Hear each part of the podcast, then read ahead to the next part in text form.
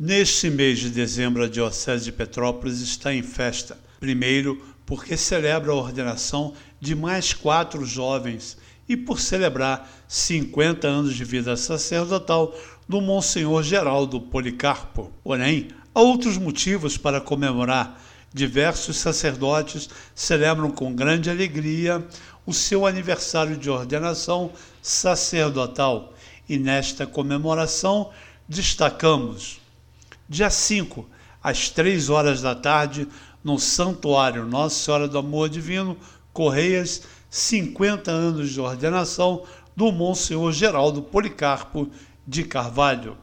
No dia 7, às 19 horas, na matriz São José do Itamaraty, 35 anos de ordenação de Monsenhor José Maria Pereira, vigário-geral da Diocese. No dia 9, Padre Adenilson e Padre João Marcos celebram 20 anos de ordenação.